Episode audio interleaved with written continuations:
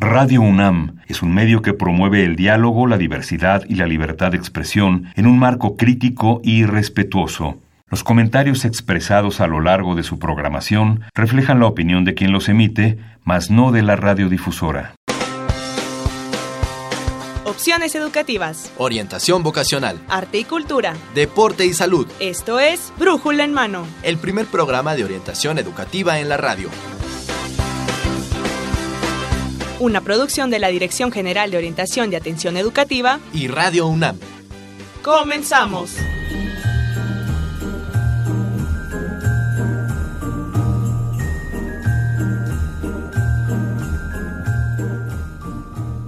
Hola, ¿qué tal amigos? Muy buenos días, sean bienvenidos a Brújula en Mano, el primer programa de orientación educativa en la radio. Hoy es 30 de diciembre de 2019. Mi queridísima Livia Gómez, académica orientadora de la Dirección General de Orientación y Atención Educativa, me acompaña en estos micrófonos. ¿Cómo estás, Livia? Muy bien, ya a punto de terminar este año, Miguel, a punto de empezar el 2020, emocionados. A ver para que uno haga sus deseos, sus proyectos con mucha actitud, con muchas ganas de continuar con Brújula en mano y de conocer los temas que nos van a corresponder en esta emisión. Así es, Miguel, vamos a hablar con la fecha de sobre proyecto de vida, vamos a ver qué opinan los jóvenes, aquí con un experto que tenemos, y también vamos a hablar sobre la bolsa de trabajo. Claro que sí, se llama Construye y vende tu marca personal en medios digitales. Acompáñenos, arrancamos con... Orientación educativa. Así es, Miguel, y tenemos un súper invitado. Tenemos al doctor Renato Huarte Cuellar. Él es licenciado en Pedagogía, doctor en Filosofía y docente de la licenciatura en Pedagogía de la Facultad de Filosofía y Letras. Además, es miembro del Sistema Nacional de Investigadores. Bienvenido. Hola, ¿qué tal? Muy buenos días, gracias por estar con nosotros. Y la verdad que ya nos atrapó. Sí, nos atrapó el tema. y, creo que ha atrapado muchos porque platicándoles el antecedente, el doctor eh, Huarte colaboró en la edición, una de las ediciones, de eh, la exposición de orientación vocacional al encuentro del mañana. Sí, en tres ocasiones ya. Ya en mm, tres ocasiones, con una charla que tiene un título muy peculiar. Sí, la, la charla que una vez dije, bueno, vamos a ver qué les puedo aportar yo a chicos de secundaria y preparatoria que quieren entrar a la universidad. Y habiendo dado la clase de economía de la educación en la licenciatura en pedagogía durante más de 10 años, eh, dije, bueno, vamos a hacer algo provocador y lo volví a preguntar, era, ¿la universidad me va a dar un mejor trabajo? Mm, y entonces la gente de la de GOE pues le gustó mucho, a los asistentes también. Y justamente ahora este año en 2019 fue la tercera vez que lo impartí la universidad me va a dar un mejor trabajo. Amigos, ¿qué opinan? ¿Los jóvenes pensarán esto? Pues no solo los jóvenes, sino muchas veces las familias, los papás, los tíos, las abuelitas, etcétera, los, los amigos, le dicen, no, no estudies eso, te vas a morir de hambre, o no, estudia eso, seguro hay un montón de lana. Y lo que yo he trabajado con estudiantes de la licenciatura en Pedagogía en la Facultad de Filosofía y Letras es ver desde una perspectiva teórica y aplicada desde la economía de la educación si esto es verdad o no. en, resumidas cuentas, lo que vemos es que en realidad esto antes de 1945, 50, digamos, no tenía sentido. Nuestros padres y nuestros abuelos estudiaran o no estudiaran, conseguían trabajo porque la economía mexicana de ese momento pues tenía ciertas características. Claramente nuestros radioescuchas, ustedes mismos se dan cuenta de que las cuestiones de los mercados de trabajo han ido cambiando. Claro. Es decir, la generación de nuestros padres, de nuestros abuelos, tenían mayor estabilidad, entraban a un trabajo, ahí se quedaban hasta que se jubilaban, la jubilación era algo más o menos seguro, certero, y todo esto ha ido cambiando. Pero lo que vemos con los chicos, con los que van a ser licenciados y licenciadas en pedagogía, es que justamente hacia finales de la década de los 50 y los 60 hay un teórico norteamericano, un economista que llegará a ser premio Nobel, no es cualquier cosa, Theodore Schultz, que establecerá esta teoría del capital humano. En dos frases, lo que dice esta teoría es que uno no gasta en educación, en lo que se conoce como, pues digamos, conocimientos, habilidades o actitudes, que a uno le brinda desde un pequeño curso, un taller, una licenciatura, un doctorado, etcétera, sino que eso es una inversión. Y esto está en todos los discursos de nuestros secretarios de Economía. Hoy en día, 2019, sigue siendo algo que todo el mundo cree yo veo a, los padres, las madres mexicanas llevando a sus hijos a la escuela y siento que mucho de ese acto de llevar a sus hijos a la escuela es creyendo que van a tener una mejor oportunidad a través de los conocimientos, habilidades y actitudes que van a desarrollar en el sistema escolar mexicano. Y bueno, yo lo que les digo es, Ajá, es que justamente los discípulos, digamos, de Schultz y las diferentes generaciones empezaron a hacer mediciones en Estados Unidos y se dieron cuenta de que esta teoría no era tan exacta llegaron a la conclusión, para hacerles el cuento corto, de que en realidad no depende de los conocimientos, las habilidades y actitudes de manera precisa. ¿Qué quiere decir? Por ejemplo, un hombre y una mujer salen de una licenciatura, no importa cuál sea esta. El mismo día, con el mismo título, con el mismo promedio, vamos a suponer eso, y entran al mercado laboral y buscan trabajo. Lo más probable es que el hombre consiga un trabajo mejor pagado que la mujer. Claro. Pero eso no depende claramente de lo que aprendieron en la universidad o en la primaria, sino que lo que pasa es que vivimos en una sociedad con una fuerte discriminación hacia la mujer y entonces será la sociedad quien prefiera, digamos, darle un trabajo mejor remunerado al hombre que a la mujer. Entonces, esto se hizo en Estados Unidos con, por ejemplo, lo que allá llaman las etnias o estudios etnográficos. Y bueno, se dieron cuenta de que ahí también hay una, una diferencia, es decir, un hombre blanco ganará mejor que un hombre negro bajo las mismas circunstancias, etcétera, etcétera, etcétera. Hay ahí una serie de teorías que lo que nos hacen ver es que todos estos conocimientos, habilidades no tienen una relación directa con el trabajo que voy a desempeñar. Desgraciadamente en nuestro país hay muy pocos estudios acerca de muy pocas profesiones pero la teoría, digamos, se sigue mostrando con fuertes carencias. Lo que quiere decir no es que uno no aprenda cosas en la universidad. Lo que pasa es que, de mi experiencia, y esto es lo que tiene que ver con DEGOE, muchos padres les dicen, no, X carrera es, es buenísima y seguro vas a conseguir trabajo. Claro. Yo escuchaba unos médicos que este, el, el propio presidente López Obrador dijo por allá en agosto que, que, por ejemplo, se necesitaban muchos médicos, y eso es verdad pero en zonas rurales. Exacto.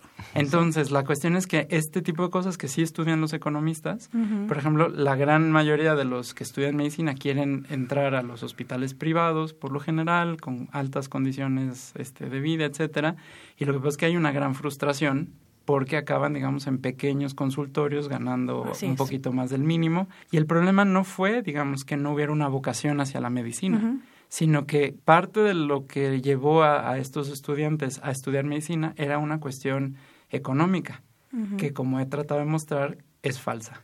Claro. Entonces, eso genera muchos problemas porque está el, el, factor económico ya desde la secundaria, la preparatoria, y yo lo que les digo a los padres, como les decía yo en el, al encuentro del mañana, es que ustedes saben cuál es el mercado laboral del ingeniero civil y me ven con cara de no, no, no, claro que no le digo yo tampoco porque no hay un estudio que yo conozca y ustedes tampoco han hecho esos estudios, entonces no hagan que su hijo estudie eso o no estudie eso simplemente porque creen que no van a tener o sí van a tener un empleo.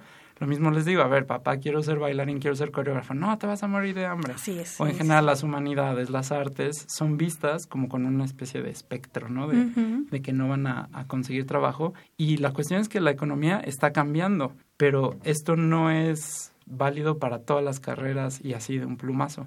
Entonces, la elección de si entrar a la universidad o no, y si voy a entrar a la universidad, a qué carrera, tiene que ser como mucho más pensada, y tenemos que quitar estos fantasmas de va a ganar mucho dinero o te vas a morir de hambre. Esos estereotipos que hay sobre algunas carreras, ¿no? Sí, aunque me queda la, la pregunta, ¿y si entonces no estudio? Si no voy a la universidad, pues, porque tal vez el que obtenga un mejor trabajo no dependa tanto de la universidad. Es que hay que hacer estudios de eso. Yo, yo por eso he insistido con colegas de economía, yo, yo que soy licenciado en pedagogía y licenciado en filosofía, que yo digo, yo veo la perspectiva teórica muy clara, ahora necesitamos a los economistas que saben hacer eh, los estudios de microeconomía, de macroeconomía, etcétera, que nos digan exactamente dónde está eso, cómo se mueven los mercados. Por ejemplo, estuvo muy de moda esto de los ninis. Ajá. Pero es que era cobrar conciencia de que en realidad estos teóricos desde la década de los 70, ya tenemos más de 50 años, nos dicen que, que es verdad que a veces tener un negocio garantiza un, mayor ingreso que tener inclusive un doctorado. Hay una cosa que se llama la sobrecalificación, ¿no? Que en el currículum hay que quitarle si estudió una maestría, un doctorado, si uno se tituló, no, mejor licenciatura trunca. Entonces, la cuestión es que, es que si esa es nuestra motivación para ir a estudiar, yo siento que entonces es, es muy peligrosa y muy, puede ser muy frustrante. En cambio, por ejemplo, si alguien quiere estudiar algo, la universidad está ahí. Cuando digo la universidad es la UNAM, las universidades públicas, las universidades privadas, pero de todas maneras yo siento que la universidad a uno le da una perspectiva de mundo. Le abre a uno la posibilidad de entender un problema que parecía muy, a lo mejor, tangible, concreto, y ver que es un problema social, que es un problema, pues, común, que es un problema de, que tenemos en diferentes lugares. Por ejemplo, Hoy en día todas las respuestas tecnológicas tienen que ser interdisciplinarias, es decir, cómo nos está faltando el agua, no basta nada más a los ingenieros, a los químicos, etcétera, a los médicos, sino que está toda una parte de las humanidades y de cómo se trabaja esto. Entonces, lo que yo les digo y les he dicho una y otra vez en la feria y a mis estudiantes es que entonces lo que nos brinda esta posibilidad de ver a la educación superior es como un espacio en donde uno adquiere una visión de mundo. Y dependiendo de qué universidad vaya uno, pues obviamente que tendrá que estar estupermeado de la visión que se tenga institucionalmente. En el caso de nuestra Universidad Nacional, pues claramente tiene una larga trayectoria de una formación de mexicanos que puedan ver, estudien lo que estudien, las problemáticas y la realidad nacional de una manera pues diferente. Entonces lo que nos tocaría a orientadores, a profesores, es un poco también guiar esta elección de carrera, no solamente en aspectos de por qué quieres estudiar una carrera, si es para ganar dinero o para aportar en algún aspecto. O sea, ¿qué más me puede aportar a mí la universidad? Si no es garantizarme un muy buen empleo o muy buenos ingresos, ¿qué me puede aportar a mí la universidad entonces? Además que yo, yo, aprendí mucho de los economistas, que, que, por ejemplo Alfred Marshall ya a principios del siglo XX dice, hay, hay cosas que el ser humano no puede ver de los procesos económicos. Cuando uno compra un producto o un servicio, desconoce cómo se mueve eso. Entonces, claro, ahí él está justificando la ah. necesidad de la, de la economía, lo cual habría que discutir en la economía contemporánea. Pero a lo que yo voy es, ¿qué nos toca a nosotros? Es entender, o sea, es no dar por supuesto que hay carreras eh, en las que el estudiante gana mucho dinero y otras en las que no se gana dinero, sino más bien yo lo que les digo es a los estudiantes y a los que están en torno a ellos, a los futuros universitarios, si es que así lo desean, porque no está mal no serlo. Por supuesto que apaguen todo eso y que escuchen su mente y su corazón y digan qué es lo que realmente quiero hacer. Y probablemente no haya una sola licenciatura que satisfaga estas necesidades, sino que tendrán que estudiar algo, ir cambiando, permitir el error. Les digo, oiga, no pasa nada. Por ejemplo, en mi caso, yo decidí inscribirme en medicina y tuvo que venir la huelga del 99, esa famosísima huelga ya histórica, en donde dije, no, es que yo no quiero ser médico. Y le dije a mi mamá y me dice, yo ya sabía pero tenías que darte cuenta tú solo. Entonces estuve, bueno. Y entonces estuve inscrito un, año y después dije, no, yo quiero saber qué es educación y cómo puedo yo trabajar con seres humanos. Y entonces ahí fue donde me cambié a la licenciatura en pedagogía. Soy orgullosamente licenciado en pedagogía, pedagogo. Y entonces es decirle a la gente, no es nada más eso, es qué quieres hacer. No que el ser humano se encuadre en las más de 100 licenciaturas que tiene la UNAM o las que haya en la universidad este, que tengan nuestros escuchas en mente, sino es que quiero hacer yo de mi vida paso a paso. Tampoco puedo saber qué va a pasar conmigo a los 60 años, pero saber que la economía no va de la mano con un sistema universitario, este, como yo me atrevo a decir que una inmensa mayoría de los mexicanos tenemos en mente, ¿no? Hay muchos elementos que tienen que considerar los, los jóvenes, las jóvenes al momento de, de elegir una, una carrera. Pero si pudiéramos concretarnos en algunos, ¿cuáles serían estos? Yo lo que les sugiero es que nuestros orientadores hacen de verdad maravillas en Degoe y en otros espacios, en las escuelas públicas, privadas, etcétera. Pero más que nada más ver un catálogo de universidades, como de, además de, de, que, de que entren, que vean si es su ambiente, si es lo que quieren, que platiquen con gente que ya está ejerciendo ciertas cosas. Es decir, que si alguien quiere ser arquitecto, por dar un ejemplo, este, que vaya a un despacho de arquitectura, que vaya y que conozca, digamos, nunca es tarde y yo estoy seguro que todos los profesionales, profesionistas estamos dispuestos a decir, mira, pues esto es lo que yo hago, pero mira, tengo una vecina que es también arquitecta, ya hace esta otra cosa, porque entonces son modelos concretos de vida en donde uno lo que puede hacer es, guardando todas las distancias, decir, ah, eso que hizo esta persona, yo quiero seguir haciéndolo, lo quiero mejorar, lo quiero criticar, ¿sí? Y entonces ahí yo creo que les da como mayor, mayor perspectiva y no nada más, por ejemplo, muchos eligen la carrera porque les gustó ese profesor en prepa. y entonces esa no es razón suficiente. Es decir, porque el de matemáticas no me caía bien, pero el de, yo qué sé, etimología sí, entonces decido estudiar letras clásicas. No es razón suficiente, porque, por ejemplo, no tienen idea cuántas horas hay que quemarse las pestañas estudiando latín y griego. Entonces sale maravillosamente la etimología de una palabra. Pero pues es que no solo es eso, ¿no? Y hace cuenta que un maestro de matemáticas haya sido malo, eso no implica que uno no pueda tener el talento o decir, yo creí que las matemáticas era sacar cuentas. Cuando los matemáticos lo último que hacen es aritmética, son modelos, digamos, este, hacen demostraciones, cosas que uno dice, qué cosa, ¿no? O sea, uno creía, como dicen, tú, el matemático, ¿no? Tú, mi amigo matemático, tú sacas las cuentas. Pues no, claramente el matemático no hace eso, los biólogos no son los expertos en las partes de, de las carnitas, ¿no?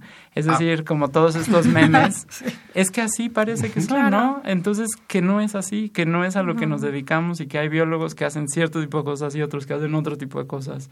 Y así en cada una de las profesiones. Las profesiones que se armaron en el siglo XIX, gracias al positivismo, sobre todo las ciencias sociales y humanidades, pero ya desde el 18, las que ahora llamamos ciencias físicas y naturales, se están desdibujando ya desde el siglo XX. Es decir, hay cosas que están en la frontera, entonces nuestros jóvenes se van a incorporar a trabajos en donde es necesario la interdisciplina, pero en ese sentido. Entonces, que no se crean que la lista de 10, 15 o 170 licenciaturas que eso les va a resolver la vida. Más bien la pregunta es cómo les puede, eso les ayuda o les contribuye a su proyecto de vida paso a paso, poco a poco. Y ahí es donde la universidad cobra sentido. Claro. Y un poco vamos a este tema, ¿no? En orientación siempre buscamos que justamente los chicos de bachillerato pues tengan un proyecto de vida, ¿no? Desde que misa de, de si voy a estudiar o no voy a estudiar, desde ahí o qué voy a hacer si no voy a estudiar, no voy a empezar a trabajar, cómo voy a contribuir. ¿Qué tan importante es que ellos puedan establecer un proyecto de vida? Pues a veces pedirle a una persona de 18, 19 años que establezcan un proyecto de vida suena como si trazáramos toda la vida desde ese momento hasta el momento de la muerte. Y mi sugerencia para, para orientadores, padres, estudiantes, etcétera, es que no lo vean así, es que la vida le va dando unos ciertas oportunidades, pero hay mucho de que tiene que ver con la disposición y la voluntad propia. Entonces es, bien bonito porque justo la palabra vocación viene de, de, vocare en latín, que quiere decir es una voz interior que te dice hacia dónde va. Wow. Entonces yo siento que, que, por algo recurrimos a los latinos y a los antiguos de diferentes tradiciones para decir, bueno, ¿yo qué quiero en este momento?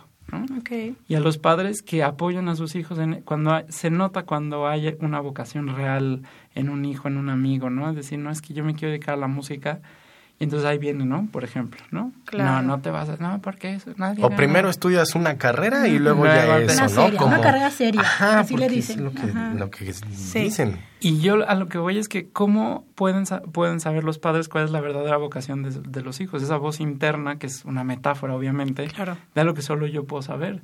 Entonces, en ese sentido, las, las carreras están ahí, los talleres no tienen que ser necesariamente licenciaturas, pueden ser cursos. Alguien puede empezar, por ejemplo, en música, es, nos lo dicen una y otra vez, hay que empezar jóvenes, porque se requiere mucho tiempo para, para este, poder tocar un instrumento, sea de los clásicos, digamos, un violín, una viola, un violonchelo, o una guitarra eléctrica, ¿y por qué no? Claro. La pregunta es esa, ¿no? ¿Cómo permitimos que ellos tomen decisiones, vayan aprendiendo e inclusive se equivoquen, como ya había dicho antes. Doctor Huerte, eh, lo mencionaba usted, pedirle a una persona de 18 años que elabore un proyecto como si fuera algo que no se puede modificar es totalmente o casi casi imposible. Aún así podemos diseñar un plan de vida que sea flexible, pero creo que pueden haber factores, mencionó usted económicos, sociales, la parte que usted menciona de una huelga en una institución educativa, llega a modificar este plan de vida, ¿no? Son momentos de crisis por los que se llegan a pasar. ¿Cómo reaccionar? ¿Cómo podemos continuar a pesar de que nuestro plan de vida es flexible si alguna crisis se nos atraviesa? Pues yo lo que sugiero, digamos, sin, sin, digo, he orientado a muchos estudiantes, soy tutor eh, en la universidad. Lo que yo siento es que a veces los padres, les, a los padres sobre todo, les cuesta mucho trabajo esta transición, pero si estamos hablando de gente de 18 años ya son adultos. Entonces es acompañar al, a esta persona, digamos, a tomar esas decisiones y ver las implicaciones. Las decisiones no se pueden tomar, digamos, de manera autoritaria, pero a veces se necesita el apoyo de los padres para poder tomar mejores decisiones, por ejemplo, en lo económico. Hay familias que no se pueden dar el lujo de, de mandar a, a, sus hijos a una escuela privada, por uh -huh, decir por algo. Pero entonces decirle, a ver, hablar con claridad. En estos cuatro años, ¿qué es lo que quieres hacer? Y entonces decir, ¿ya estás seguro? Sí. Puede ser como me dijo mi mamá, yo ya sabía que no ibas a ser médico, ¿no? claro. O sea, ay, ay, los papás nos conocen mejor de lo que creemos. Sí, pues. Pero entonces, ¿qué pasa si eso no va a ser? Y entonces ir, ir tomando decisiones conforme lo que la vida nos va poniendo adentro. Una huelga, este, de repente el, el pequeño ingreso que se tenía en familia, pues este, se disminuye, se pierde, las cosas cambian. Pero entonces que no sea nada más unilateral, ¿no? Es que tú me dijiste que yo voy a estar en esta universidad privada, pase lo que pase. Pues no. Uh -huh. A ver qué pasa, ¿no? ¿Qué hacemos? Y entonces cuando se incorporan las dos partes o se involucra a la familia o a los elementos familiares que, que, que puedan tener una, una voz en esta, en esta decisión, entonces las decisiones pues se van tomando poco a poco, pero se tiene como pequeña luz hacia dos, tres años, hacia cuatro años, hacia decir, oye, pero es que te vas a ir a vivir a la Ciudad de México, sí, es lo que quieres, estás seguro, uh -huh. mira, ¿por qué no mejor vamos y probamos, no? Claro. Y luego, por ejemplo, hay gente que de venir de una, de una ciudad, digamos, o inclusive de algún, eh, de algún poblado más pequeño hacia una ciudad, se, se les hace muy difícil no la parte académica, sino la parte de trasladarse, de vivir lejos de la familia. O sea, hay una serie de elementos que no es nada más lo económico. Lo económico es muy importante. Pero si ya vamos a suponer que me hicieron caso y borraron de la mente de que hay carreras que, en que se gana mucho dinero y otras en las que uno se muere de hambre, eso les va a dar una unidad, yo siento, a esos estudiantes con la familia que les permite, digamos, tomar esas decisiones y afrontar lo que nos traiga la vida, porque no lo podemos planear. Uh -huh. Sí, no, no lo podemos planear. Uh -huh. ¿Qué, ¿Qué, otra cosa recomendarías a estos alumnos que están a punto de elegir carrera? Que, bueno, tenemos dos casos. Unos que sí tienen esta vocación, esta como voz interior de es esto, es esto, es esto. Pero hay otros que no tienen la menor idea. Además de lo que ya mencionó, ¿qué otra cosa les recomendaría? Como para eh, que estos eh, eh, estereotipos, tanto económicos, de género, hay muchísimos alrededor, no estuvieran impactando tanto en la decisión que tomaran. Pues yo les repito esta cuestión muy brevemente de que vayan y, y consulten con gente que ya estudió okay. eso en algún otro momento, uh -huh. sabiendo que no queremos repetir la vida del otro. Claro. Pero siempre es decir, ah, mira, eso yo no lo había visto. Que entren uh -huh. a una clase. Uh -huh. A veces es tan obvio como, como oler a qué huele sí, sí, este, sí. aquello, ¿no? Decir qué tipo de preguntas me están haciendo, qué se está esperando de mí, ver las dinámicas. Es decir, dejar de que sea nada más una proyección mental así de, ah, yo creo que es esto. Okay. Y que los y que, que, tengan la mayor cantidad de herramientas que se puede, es decir, que eh, los padres, las, los familiares apoyen en esto, digamos, claro. más allá de lo que cada preparatoria este, ofrezca como uh -huh. orientación educativa, orientación vocacional. Claro, o sea que la, la familia se puede involucrar en este proceso de elección de carrera también. Claro, también, por uh -huh. decir, toda nuestra familia son uh -huh. profesión X. Sí, sí, sí. ¿Y qué tal que alguien no es, no? Claro. Que a alguien le toca otra cosa. Pues no estoy diciendo que no lo sea, pero yo creo que cuando hay diálogo, cuando, cuando se toma en cuenta la voz de, de del futuro estudiante, del ya estudiante, uh -huh. y de la familia, pues es, puede ser mucho más fácil, enriquecedor, y entonces uno está más preparado para lo que la vida le ponga enfrente. Imagínense la carga, porque si hay familias que dicen el abuelo fue X profesión, tu papá y tú, y tú me dices que ni quieres estudiar. O al revés, Miguel, porque también tenemos muchos alumnos que más bien en toda su familia ellos van a ser los primeros en que van a realizar estudios universitarios y la carga es, es fuerte, se siente fuerte. mucha opresión. Ajá. ¿La universidad uh -huh. me va a dar un mejor trabajo? En resumidas cuentas, no estamos seguros, es decir, no, no hay algo vinculante, es decir, no podemos decir sí, lo cual me estoy mordiendo la lengua, pero en la gran mayor de los casos es no, no me va a dar necesariamente un mejor trabajo, pero sí me va a dar una forma de ver el mundo diferente para los que son la primera generación que van a la universidad, por ejemplo, y voy a hablar de, de nuestra alma mater de la UNAM, pero digamos, todas las actividades deportivas, recreativas, culturales que se tienen, los precios, digamos, las instalaciones son, son irrepetibles. Entonces, digamos, ya vivir en Ciudad Universitaria unos cuantos años o en cualquiera de nuestras FES o cualquier otro de los, de los campi foráneos, ¿no? Como Juriquilla, como Morelia, León, Morelia, León etcétera. Es decir, esta experiencia universitaria tiene que ser enriquecedora. Y eso sí te lo puede dar la universidad. Estoy seguro que las universidades autónomas, las universidades del interior de la República y las privadas también tendrán, tendrán lo suyo. Entonces, esa experiencia se potencia cuando uno está ahí sin la presión de la economía, sabiendo que a quien le gusta hacer algo, lo más probable es que le guste tanto, tanto, tanto, que acabe consiguiendo trabajo de algo que su corazón le ha dictado.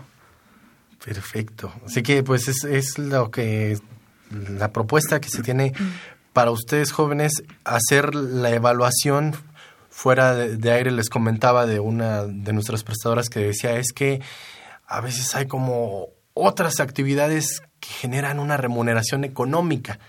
Pero como lo decía el, como, como lo dice el maestro eh, Huarte, si, si logran hacer a un lado esta parte del beneficio súper en dinero y pronto, algo que les nutra, algo que les enriquezca, algo que les haga ser felices, y creo que va a quedar hasta en quinto término la parte económica.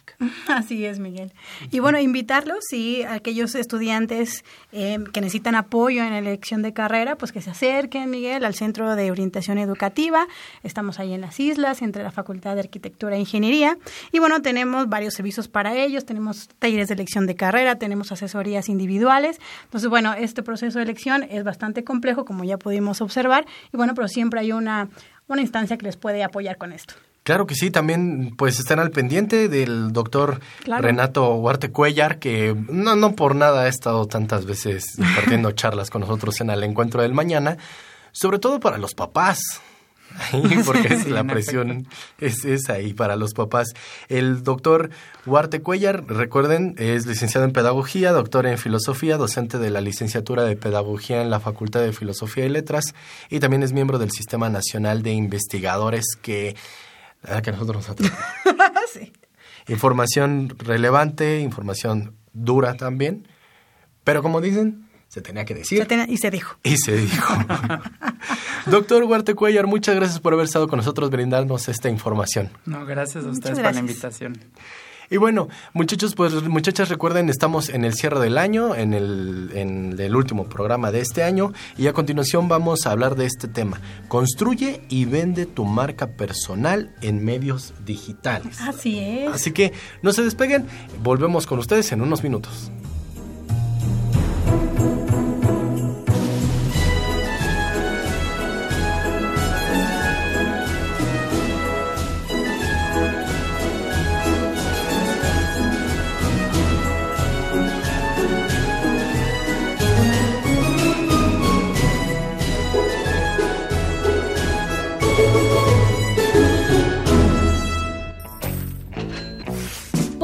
Universitaria de Trabajo. Y amigos, estamos de vuelta después de esta pausa y como ya lo habíamos adelantado Olivia, ahora vamos a hablar de este tema Construye y vende tu marca personal en medios digitales. Así es, vamos a averiguar de qué se trata esto del personal branding y para qué nos puede servir, Miguel. Y para eso tenemos un invitado. Tenemos al licenciado Rafael Adrián Regalado Barraza, es jefe senior de vinculación y redes sociales del puerto de Liverpool. Bienvenido. Muchas gracias. Gracias por estar aquí con nosotros. Así es. A ver, cuéntanos un poquito qué es el personal branding, para qué nos sirve, para que todos los radioescuchas puedan, puedan saber un poquito más sobre este tema.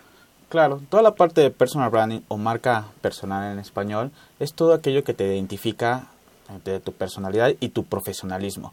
Es todo lo que hablan de ti al salir de una sala de juntas, al salir de tu salón de clases o prácticamente cómo te identifica la gente. Tú vas construyendo tu personal brand de forma inconsciente desde que nacemos, de forma inherente ya lo tenemos, ya tenemos ciertas características que nos identifican. la idea del personal branding, que no es nuevo, ya tiene algunos años, pero ha hecho un boom por la parte de eh, los medios digitales, tus redes sociales, se ha abierto más y se, y se debe entender cómo trabajarla. Y prácticamente nos puede servir para todo, para cualquier objetivo personal o cualquier objetivo que, que busquemos en nuestra vida profesional, eh, nos puede, bien utilizado, nos puede servir para cualquier cosa. Entonces sería aquella impresión que damos a las personas, a nuestros empleadores en la escuela sobre nosotros mismos. ¿Podrá es, ser? Es correcto, es toda la impresión que tú das, eh, tanto de forma personal hasta de forma curricular o en tus redes sociales. Ok. En la parte de las personas que quisieran ocupar este personal branding, no lo sé, y bueno, igual si lo sabemos, para la búsqueda de empleo, a ver aquí cómo puedo echar mano de, de este diseño de mi marca personal. Claro, toda la parte de marca personal para buscar empleo eh, lo puedes utilizar muy bien en tu CV. ¿Cómo lo, cómo lo transmites? ¿Qué ideas vas a poner? ¿Hasta en el CV? Ah, exactamente, en el CV, en tus redes sociales. Eh, actualmente ahorita la herramienta más famosa para con, encontrar empleo en los medios digitales es LinkedIn. ¿no? Es una plataforma de red social más grande del mundo eh, que está colocando a más de 4 millones de mexicanos en un nuevo trabajo y tiene más de 90 millones de usuarios alrededor del mundo y que bien utilizado tu marca personal y bien identificada y bien comunicada, puedes conseguir el trabajo de tus sueños tanto en México como en el extranjero. Ah, mira qué interesante. Muchas veces agarramos esta LinkedIn como una red social como cualquiera, como Facebook, y no tenemos cuidado, ¿no? El tipo de fotos que ponemos, quizás nuestros correos electrónicos. Entonces es bien importante revisar cómo estoy utilizando el LinkedIn, porque ahí me puedo conectar con empresas, ¿no? Así es, te puedes conectar con cualquier empresa del mundo. Prácticamente esta red social es la puerta digital a trabajos internacionales. Ok. Y bien identificada y comunicada, como te mencionaba, tu personal branding te va a dar las oportunidades de que más reclutadores se fijen en tus perfiles. Todo, Por todo supuesto. está en una buena historia, conocer bien tus características y poderlas compartir de una forma correcta y concisa y que captes la atención del reclutador. Con eso puedes conseguir cualquier empleo. Y para conocer más sobre cómo, cómo hacemos esta marca, marca personal, ¿cuáles serían algunos pasos para establecer una buena estrategia? Pues primero es identificarla, ¿no? Ajá. ¿Cómo, la- cómo puedes identificar tus características y cómo las puedes eh, compartir? Primero es identificar qué te gusta, cuál es tu pasión, qué es lo que te gustaría hacer con tus habilidades. Y una vez que tú lo estás identificando, puedes transformarlo, comunicarlo y sobre eso una buena historia, toda la parte de storytelling, que está muy de moda también, el, el contar tu, tu quién eres, porque al final es un producto, bien o mal, te tienes que identificar como un producto para saberte vender al mercado digital. Y eh, creo que los- el principal paso que yo puedo decirle o les puedo aconsejar a la gente que nos está escuchando es primero, eh, pues establece hacia, cuál es tu objetivo principal. Ujú, tu O sea, objetivo. ¿qué quieres? ¿Quieres conseguir un empleo? ¿Quieres lanzar un, este, un proyecto? ¿Quieres construir tu propia este, organización? ¿O quieres ser famoso ¿no? en las redes sociales? ¿O quieres ser un youtuber famoso? O no sé, o sea, para cualquier cosa te puede servir el personal branding. Pero primero establece tus objetivos. Ok, ¿no? ujú. Posteriormente debes de identificar cuál es tu target, a quién le estás hablando, cómo le vas a hablar. Actualmente con las generaciones que ustedes bien conocen, pues tenemos generaciones desde baby boomers, los millennials, los centennials que ahorita vienen con mucha fuerza y vas a, y vas y debes de identificar qué les quieres comunicar y cómo les tienes que hablar. No es lo mismo cómo le hablas a unos perfiles que a otros, es igual que un producto, o sea, hacia dónde te quieres dirigir, identifícalo. Y posteriormente, pregúntate, ¿a cuánto tiempo quiero conseguir mi objetivo? ¿no? ¿Qué es lo que voy a alcanzar en ese tiempo? Y estableciéndose, estableciéndote, perdón, estas tres características, o eso- estos tres lineamientos o estrategias, con eso puedes comunicar y, y, y transmitir una buena marca personal. Mm, ok, ok. Si nos pudieras dar, por ejemplo, un ejemplo, ¿no? De a lo mejor un chico que está buscando empleo, porque muchos que nos están escuchando quizás están en esa Sí. situación. ¿Cómo, ¿Cómo pueden seguir estos tres pasos? De primero marco un objetivo, luego busco el target y luego busco como metas y, y tiempos, ¿no? Para lograrlo. ¿Cómo hacer un ejemplo? Pues prácticamente, por ejemplo, un chico recién egresado, Ajá. puedes construir tu este, marca personal de forma digital, obviamente a- creando un perfil en LinkedIn, ¿no? Que es la primera recomendación que yo te daría. y también identificar hacia dónde quieres llevar tu marca personal, si quieres tener una estar en una empresa nacional o una transnacional y sobre eso ya sabes, lo vas a poner en español o lo vas a poner en inglés, ¿no? Oh, claro. O sea, debes identificar muy bien esa, ese primer objetivo y ese target de empresa. Y después investiga la empresa, qué tipo de, de empleos Mm, tiene ahí. Identifica si alguno es ah, de acuerdo, va de acuerdo a tu perfil y a tu experiencia este, de recién egresado, porque hay empleos que no te piden experiencia, simplemente mucha actitud, conocimientos y la carrera, ¿no? Después, este, cuando tú, ya- tú ya investigaste la, la organización, creas un- una historia, una buena historia en LinkedIn que no tenga más de cinco párrafos, con eso es suficiente, que cuente quién eres, cuáles son tus características principales y qué te apasiona. Y con eso eh, puedes captar la atención de- del reclutador. Y posteriormente, obviamente, eh, haz tu CV digital como tal, súbelo, cárgalo, ya busquen, eh, como consejo, busquen que tu perfil, tu, tu CV digital, sea más descriptivo de lo que sabes hacer, ¿no? Mm. Prácticamente yo creo que serían esas, esas, esas herramientas básicas para poder eh, comenzar a una búsqueda de empleo activa. Ok. Hay eh, algunos que dicen es que la parte de la marca personal es como si yo me convirtiera en el producto, pero, pero también debe llevar una bonita envoltura. Sí, eh, la bonita envoltura es prácticamente cómo lo comunicas, desde una buena ortografía como tal, porque eso te puede descartar inmediatamente cuando un reclutador te lo ve, ¿no? Es que tengas una falta de ortografía, inmediatamente te descarta. Eh, eh, lo que debes de entender en esta parte es, debes ser coherente con lo que dices y lo que sabes hacer. Porque si no tienes esa coherencia, la envoltura puede estar muy bonita, pero por dentro, cuando ya te están entrevistando, un- una empresa, un reclutador, ve que lo que estás diciendo en tu CV no es lo que sabes hacer, inmediatamente quedas descartado. Ok. Entonces hay que, hay que trabajar en, en todo esta, todo esta, eh, esto del personal eh, branding, Branding. ¿no? o la, la marca personal, dejar huella en, lo estoy viendo como la parte del currículum, Claro. en la parte de una entrevista, Pues bueno, va, ahí hay características desde la pose, ¿no? Desde cómo llegas y saludas a tu entrevistador, este, con un saludo firme y conciso, sin llegar a, a- a- al beso, ¿no? Con, como típicamente nosotros llegamos a saludar. Eso ya es como más de confianza, más adelante lo puedes hacer sin ningún problema, pero mientras tú llegas con un saludo firme, con un, respetando el espacio personal, las poses cuando te sientas, la forma en cómo te sientas, no, no, no te sientes todo desparramado, realmente la, la espalda este, recta, igual tus manos tienen mucho, mucho que ver en ese aspecto.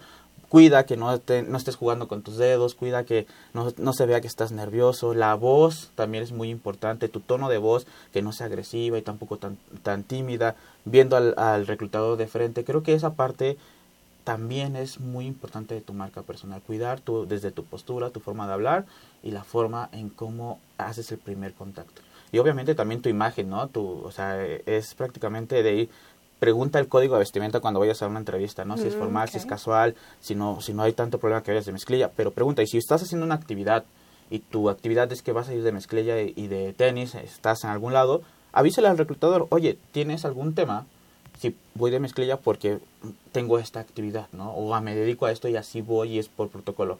Pero es importante que lo comuniques y que no llegues con ese Con código de vestimenta, exactamente. Claro. Y imagino que también parte de la seguridad que llegas con una entrevista tiene que ver con qué tanto conoces la empresa y qué tanto conoces la vacante, ¿cierto? Es correcto, creo que lo más importante y el interés que tú puedes demostrarle más a un reclutador es cuando tú sabes de la empresa. Así es. Conoces su historia, conoces su fundador, conoces sus negocios, o sea, conoces a qué se dedica la organización. Creo que es una impresión bastante buena que tú le puedas dar al reclutador y que estás interesado en la vacante, ¿no? Claro, sí. Y también qué tanto conoces de ti mismo, ¿no? Sí. De qué eres capaz de hacer, porque siempre te preguntan, bueno, ¿cuáles son tus tres habilidades, pero también tus tres defectos?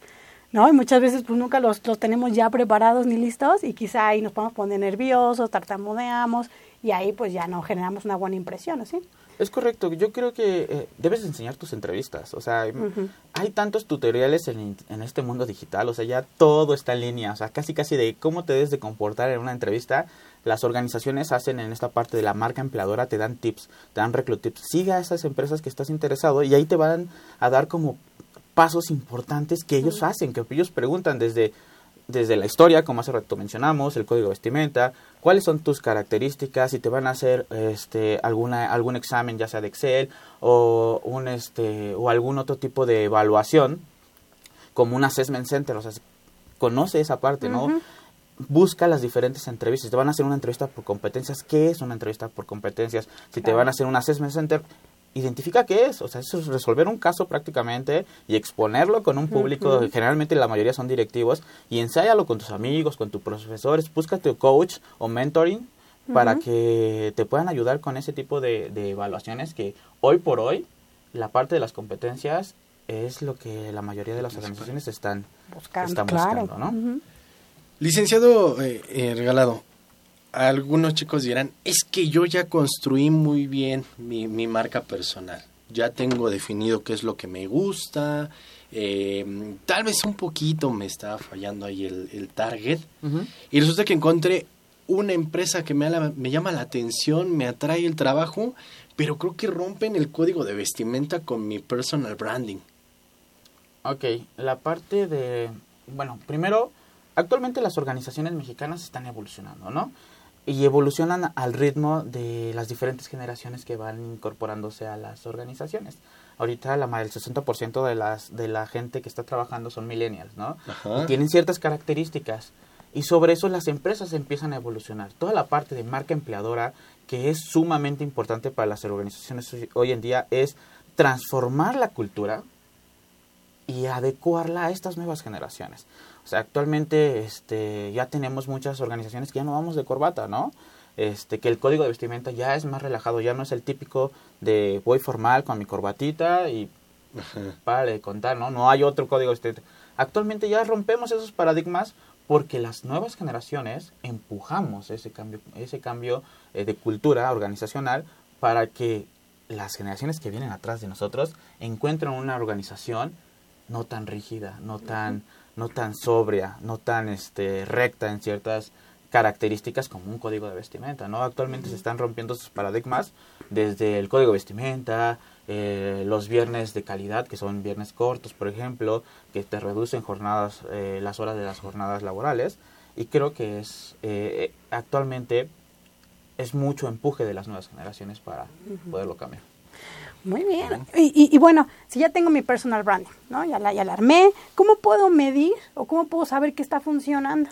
Ok, hay varios KPIs muy interesantes, desde la parte de que te inviten a eventos, que te inviten a dar mm. talleres, que te inviten a dar este entrevistas como la que estamos haciendo actualmente, que te busquen para que seas coaching de, de chicos y, y te les ayudes a, a generar su personal branding, que consigas tu empleo, creo que es uno de los KPIs este, más, más eh, sólidos que te puedo transmitir, este, que te inviten a networking, a eventos en los cuales puedas participar y compartir tu experiencia, que prácticamente generes nuevas características y habilidades también, porque cuando tú vas a un evento y te están invitando a hacernos tal vez gratis o te están invitando para que participes como ponente, generas nuevas características de, de forma interna, de forma automática sin que te des cuenta. Pero la, la idea del personal branding es que seas consciente de cómo trabajarlo, cómo desarrollarlo y cómo puedas transmitirlo. ¿Cómo, ¿Cómo pueda, no lo sé, en algún momento modificarlo? Porque si resulta de que ya tengo definido mi marca personal, pero no he tenido tanto éxito en la búsqueda de empleo o aún no logro que me, se me haga alguna invitación a un reclutamiento tienes que primero evaluar muy bien cómo lo estás comunicando y si realmente la comunicación que estás teniendo dentro de tus redes digitales es la correcta hacia esa organización. A veces las organizaciones también las identificas muy bien. Por ejemplo, un Google, ¿no? Que es totalmente abierto. ¿Cómo le comunicas a un Google que estás interesado en trabajar con ellos? Pues tu comunicación debe ser abierta completamente en inglés porque la, la mayoría de los reclutadores son, son extranjeros o son, son americanos. Pues debes de saber entender también tu target empresarial debes de conocer cuáles son, cuál es la cultura organizacional, o sea, te tienes que meter a las, a las páginas, hoy, el, hoy en día, como les comentaba hace ratito, la marca empleadora como tal es como lo inverso de la marca personal. Y, y, las empresas te dicen quiénes son a través de sus redes sociales, a través de su cuenta oficial eh, web, te dicen quiénes son, cómo son, cuál es su cultura y sobre eso tú puedes adaptar esos tips que te da la empresa de por default y convertirlo en tus redes digitales para que seas interesante para las organizaciones. Ok, Perfecto. Perfecto. Y otra preguntota, em, ¿por qué sería importante gestionar de forma correcta mi marca personal en las redes sociales? O más bien, ¿cuáles serían los típicos errores que se cometen? ¿No? Híjole, este es un tema algo este especial y delicado, creo. Seguramente ustedes conocen el caso de Jimena García de Interjet. Este, desafortunadamente hizo un comentario en su red Mm, personal privada del 15 de septiembre hacia, pues, digamos, se podría ser una broma, no sé, no quiero calificarlo. Fue tan sonado que alguien de su red personal privada de Facebook hizo un- una captura de pantalla, un screenshot y lo compartió, compartió en Twitter. Y lo hizo trending topic. Y de ahí se hizo viral completamente. Esto, eh, la persona que lo compartió, el primer post que, que hubo, etiqueta a la organización. A la organización. Interjet, Oh, arroba. Interjet, si no te pronuncias, ta, Ajá. ta, ta, ta, ta, vamos, boicot a Interjet, ¿no? Sí. Y Interjet inmediatamente, unas horas después me parece, hace un comunicado de que van a investigar. Actualmente Jimena García, una de las pilotas, eh, de las únicas pilotas mexicanas con una gran Sí. trayectoria, pues no sé si, si la despidieron o ahorita está actualmente suspendida. Y de, una, de tu red social, o sea, inme- inme- inmediatamente que tú ligas tu organización con tu red social personal, ya debes de compartir los valores organizacionales Por supuesto. porque ya estás representando a la organización más allá de las oficinas. Ya eres parte, o sea, como yo soy Adrián Regalado, yo trabajo en Liverpool y yo transmito los valores de mi organización, ¿no? Y en mis redes sociales debo tener mucho cuidado de lo que comparto, cómo lo comparto, porque al final te puede costar tu trabajo, te puede costar que te expulsen de la universidad, que te puedan eh, expulsar de tu grupo social, solamente por tener un comentario que no vaya de acuerdo a los valores, a la misión de la organización o de tus Claro. de tus este de tus comunidades. Ujú. Imagino que no nada más los comentarios, sino también las fotografías que se, que se suben a la red. ¿no? Exactamente. es muy importante cuidarlas, ¿verdad? Debes de cuidar toda esa parte. Eh, escuché alguna vez a un comentarista diciendo eh, o repitiendo un dicho francés que dice, dale siete veces vuelta a tu lengua antes de hablar, con la finalidad de que Claro. realmente pienses lo que vas a decir. En este caso, en la era digital, sería, dale siete vueltas a tu dedo antes de darle un like o un post o compartir a un meme, porque eso te puede traer consecuencias tanto positivas o negativas. O sea, ya no es tanto el, el "Ah, lo voy a hacer por moda y jajaja y jijiji con ciertos comentarios, sino de realmente es de pensar qué vas a estar compartiendo en tus redes sociales, porque al final, en este mundo digital que es una nueva transformación, una nueva evolución de nuestra forma de hacer negocios, de, nuestro, de nuestra forma de comprar, de nuestra forma de ver, cuántas apps no existen, ¿no? ¿Cuántas redes sociales no existen? Aunque tú digas, yo tengo mi red social privada, no es privada, es pública. Y así como la gente, así como tú tienes derecho de compartir cualquier cosa en tu red social, porque es tuya y hay una libre expresión, también la gente tiene derecho de, de molestarse o de ser, de ser eh, o alegrarse de ciertos comentarios o- y hacerte un comentario tal vez negativo. Claro. Así que creo que debemos de cuidar muy bien en esta era digital todas nuestras redes sociales. Y va muy enfocado a tu marca personal. La, la marca personal, eh, aquí quisiera comentar un poco porque hay algunos chicos, me ha tocado ver en algunas preguntas, que dicen, ¿y si entonces me hago dos, dos Facebook? Para que uno sea el personal y el otro sea el laboral. Y lo puedes hacer sin ningún problema, uno lo puedes identificar y, y permearlo directamente para tu marca personal y tu búsqueda de empleo y, tu, y tus comunidades y otro lo puedes hacer simplemente para echar relajo con tus amigos, ¿no? Lo puedes hacer, o sea, está bien, solamente ten en cuenta que actualmente en el mundo más del 82% de las empresas más grandes del mundo ya verifican tus cuentas Personales, personales de redes sociales, exactamente. Así que hay que tener cuidado nada más con ese tipo de cosas. Y aunque lo hagas de forma personal, o sea, con tu solamente tus grupos de amigos, híjole, pues creo que a Jimena y al otro chico que se llama Luis Medrano, que es de Manpower, que también fue un tema ahí súper eh, eh, interesante y, y realmente desafortunado de sus comentarios, pues les costó El trabajo. su trabajo y su reputación tal vez en ese aspecto. Sí, Así claro. que Y- hay y- que tener cuidado en cualquiera. Y creo que hay que tener cuidado también porque al final de cuentas uno, uno dice, bueno, pues me hago dos, dos perfiles, ¿no? Y no sé si es como la interpretación de tener una doble cara, porque entonces realmente el producto que me estás vendiendo no tiene las características que me estás diciendo. O sea, me mientes por un lado y por el otro persona. lado tienes una cara que es tu real. Claro, y, y actualmente ya hay este, agencias que se dedican a saber quién eres, a buscarte, a rastrearte. O sea, prácticamente todo lo que esté ligado eh, contigo, tus amigos, prácticamente tu teléfono ya está ligado, tu correo. Sea, es fácil encontrar los perfiles este, personales de tal vez los futuros eh, candidatos a las organizaciones. Y como bien dices, o sea, le das una, eres una cara por una red social y eres la otra cara por la otra red social, entonces ¿cuál es tu coherencia como persona, no? Entonces empezamos a dar un poquito de tips o consejos. Entonces hay que ser congruente. Congruente. ¿no? Congruente con quien te quieres presentar, como te quieres ver. Entonces hay que tener mucho cuidado en que se publica, aunque sea muy, muy privada tu, tu red social, ¿no?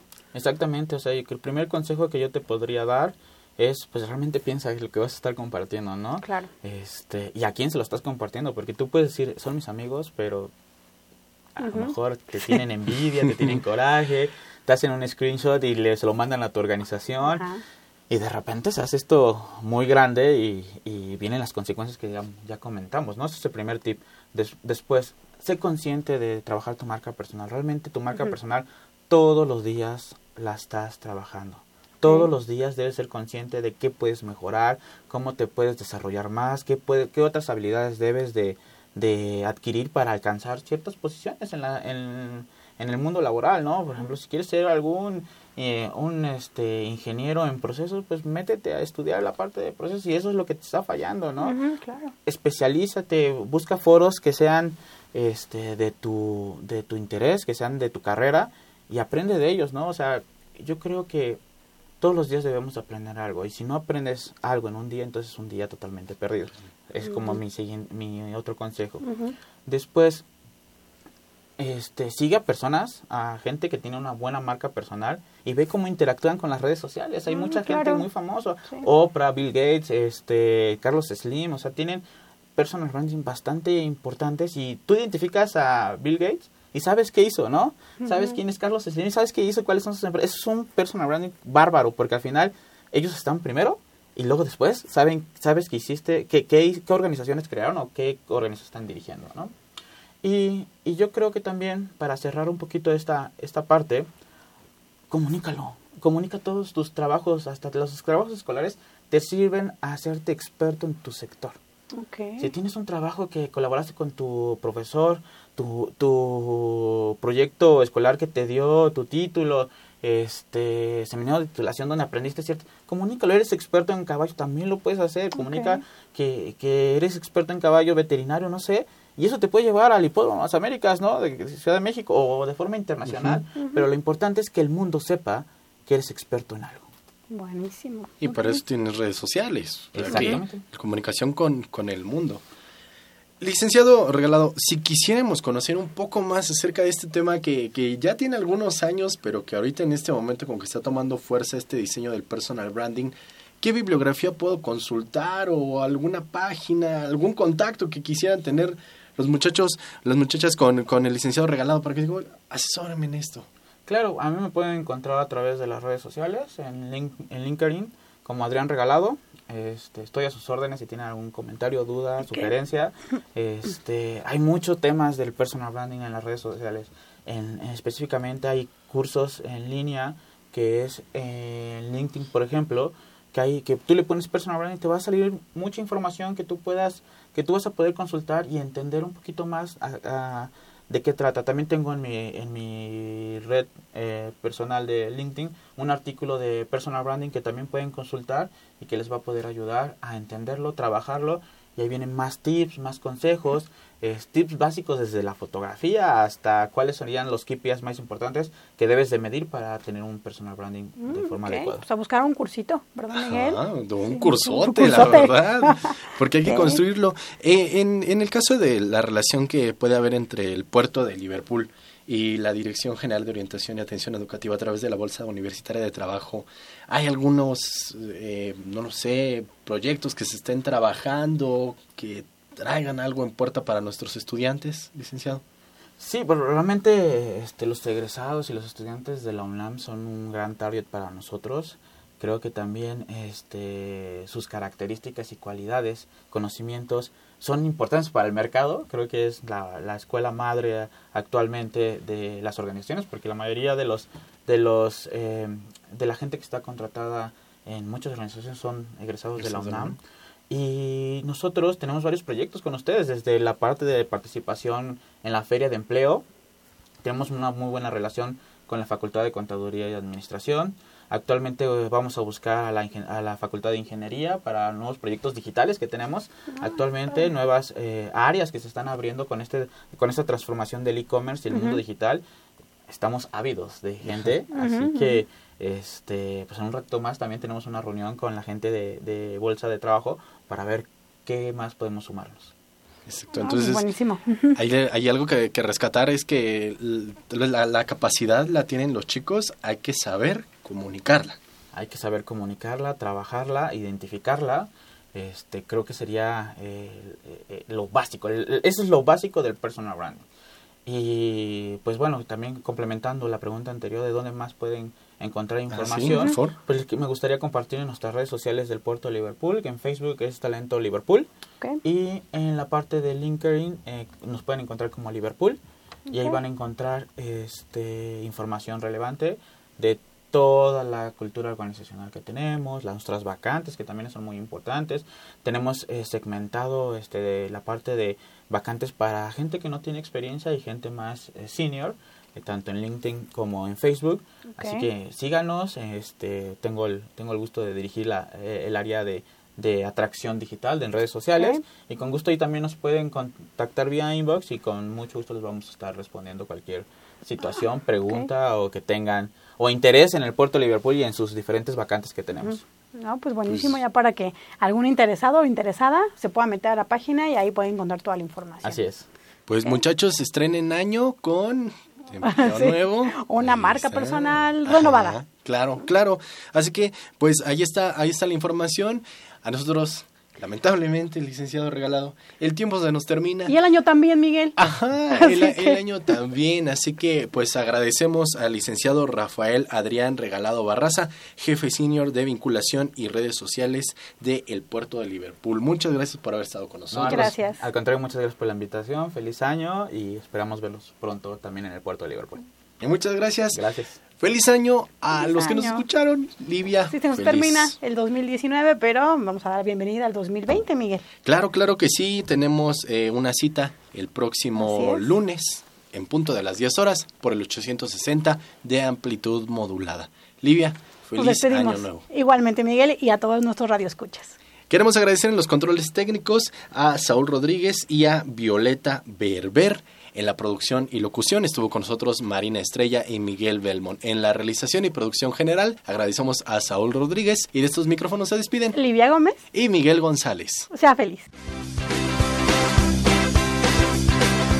La Dirección General de Orientación y Atención Educativa y Radio UNAM presentaron Brújula en Mano, el primer programa de orientación educativa en la radio.